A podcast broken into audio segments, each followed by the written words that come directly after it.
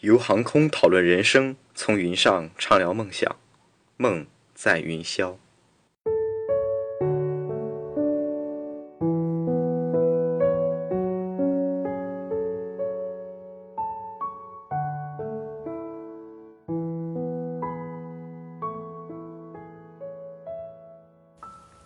前几天的亚航乘客客舱闹事事件余波未平，厦航旅客错开安全门事件又一时激起千层浪。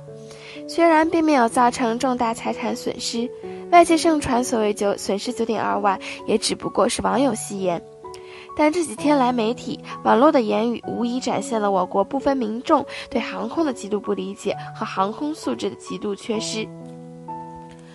我国的民用航空领域起步较晚，但取得了极大的进步。可相比而言，我们的乘客的素质却并没有与时俱进，依旧停留在八十年代末。加之国人脆弱的心理，当出现纠纷时，往往言语相辱，拳脚相加。从韩亚二幺四事件中对美国及韩亚航空的严严重言语攻击，到 MH 三七零事件对马来西亚航空、马来西亚政府、波音公司言语相向。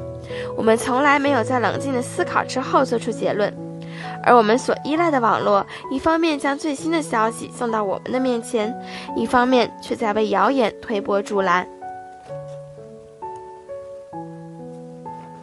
个人认为。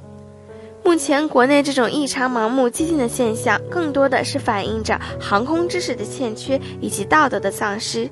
作为技术含量极高的运输工具，航空一直隐秘地隐藏于驾驶舱门和塔台玻璃后，这使得很多人在出现问题时不知所措，最终造成动乱。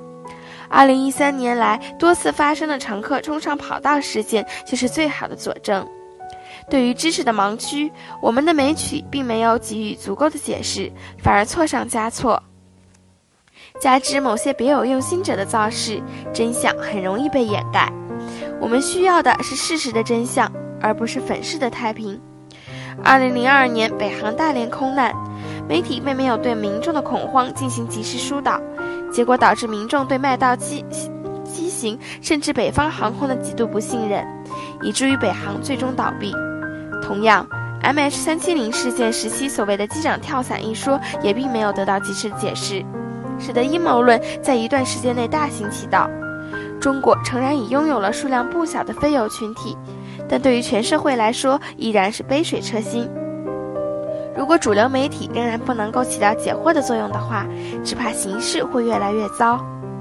中国改革开放使得经济蒸蒸日上，但似乎民众的文化素质仍然没有得到提升。洋洋中华礼仪之邦，但在民航方面，我们并没有展现礼仪之邦应有的风范。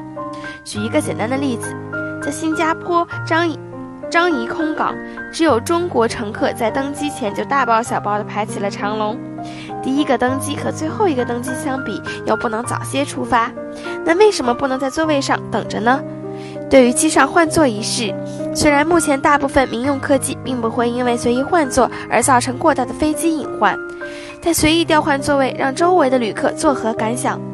情侣之间的卿卿我我，并不能作为为所欲为的理由。所谓第一次乘机，年纪小不懂事，亦不能成为肆意胡闹的开脱。航班相当于一个城市，甚至于一个国家的符号，这一点在国际航班上尤为明显。当着国际友人的面前喧闹起哄，难道你忘了你代表的是中国？俗话一分钱一分货，人尽皆知。那么乘坐廉价航空根本不能作为所谓服务不佳提供任何借口。更何况亚航在此次事件中展现了应有的素质。那么这场闹剧到底是航空公司的问题，还是国人素质的问题，就显而易见了。有人说人民日报的言辞言过其实，但我个人认为此话言之有理。只有素质的提升，才能从根本上解决这种闹剧的出现。这需要的是全社会的努力，而不是少数人的呼吁。